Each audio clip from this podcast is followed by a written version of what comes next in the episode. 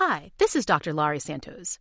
In a world that sometimes feels uncertain, there are beacons of hope in your neighborhood. Introducing Neighbor to Neighbor, a California volunteers network. We believe that the people living all around you are your best bet at creating meaningful social bonds and preparing you for the next big weather event. Whether it's lending a helping hand to a neighbor in need or standing together in times of natural disaster, Neighbor to Neighbor empowers you to grow your community. Visit caneighbors.com to learn how you can build a more connected community. Neighbor to Neighbor. It takes a neighborhood. Son las 2 de la tarde en punto, aquí están las noticias. El presidente Juan Manuel Santos aseguró que sacará adelante el proceso de paz con las FARC a pesar de que hay interesados en que las negociaciones de La Habana fracasen. Durante la celebración del Día de del Campesino en Cereté, Córdoba, el mandatario reveló que en el único punto que estuvo de acuerdo con las FARC para que fuera discutida la política de Estado fue el de una transformación en el campo. El único punto que yo acepté que se discutiera allá en La Habana como política pública fue el tema del desarrollo rural. Ustedes saben que hay enemigos, ustedes saben que hay quienes no quieren que este proceso tenga éxito, pero yo me comprometo con ustedes aquí el Día del Campesino que no voy a bajar a guardia un solo minuto, que voy a perseverar en búsqueda de esa paz.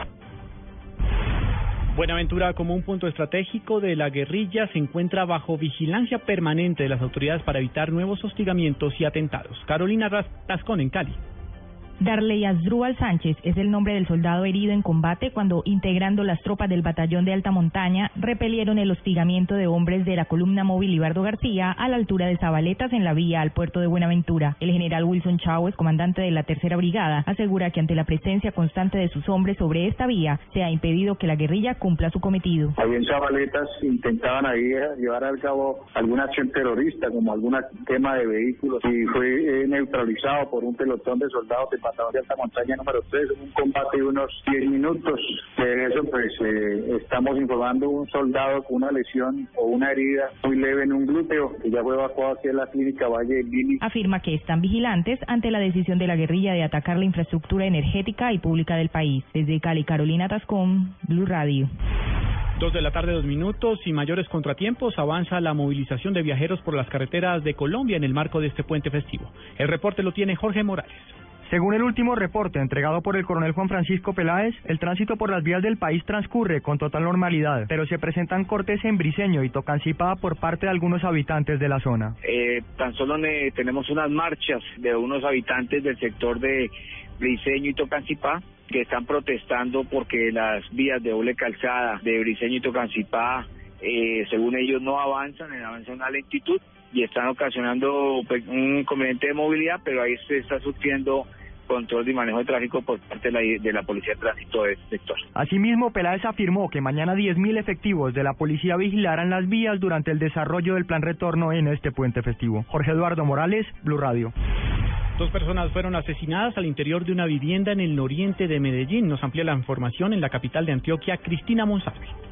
Una retaliación entre bandas delincuenciales del nororiente de Medellín habría sido el motivo del asesinato de dos personas al interior de una vivienda en el barrio Moravia. Así lo manifestó el secretario de Seguridad Sergio Vargas Colmenares al señalar que ya se adelanta la investigación para individualizar a los responsables del ataque con arma de fuego. Verifican el lugar de los hechos y comprueban una especial de dos personas que fueron asesinadas al interior de una residencia, por supuesto que se movilizaban a pie. A su vez también un tercero que se encontraba ahí cerca del lugar de los hechos también es agredido por las personas responsables habla de este evento. Hay una hipótesis que se está construyendo y que al parecer tiene relación con retaliación entre estructuras criminales que delinquen en el sector de Moravia. En esta misma zona de la ciudad, en el barrio Villahermosa, también se registró otro asesinato con arma de fuego. Las autoridades investigan si los hechos están relacionados. En Medellín, Cristina Monsalve, Blue Radio.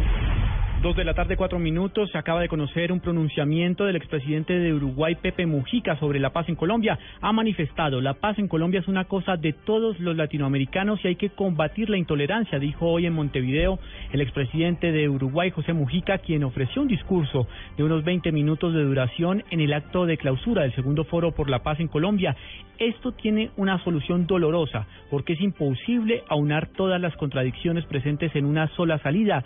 Si se tiene como prioridad absoluta la paz y el derecho de las vidas que están naciendo a vivir en paz que es más fuerte que otros derechos justos que existen, dijo Mojica. El político uruguayo dijo además que en la región debe tenerse en cuenta el drama que significa una negociación tediosa y larga y aseguró que este proceso de paz es una causa de todos los latinoamericanos.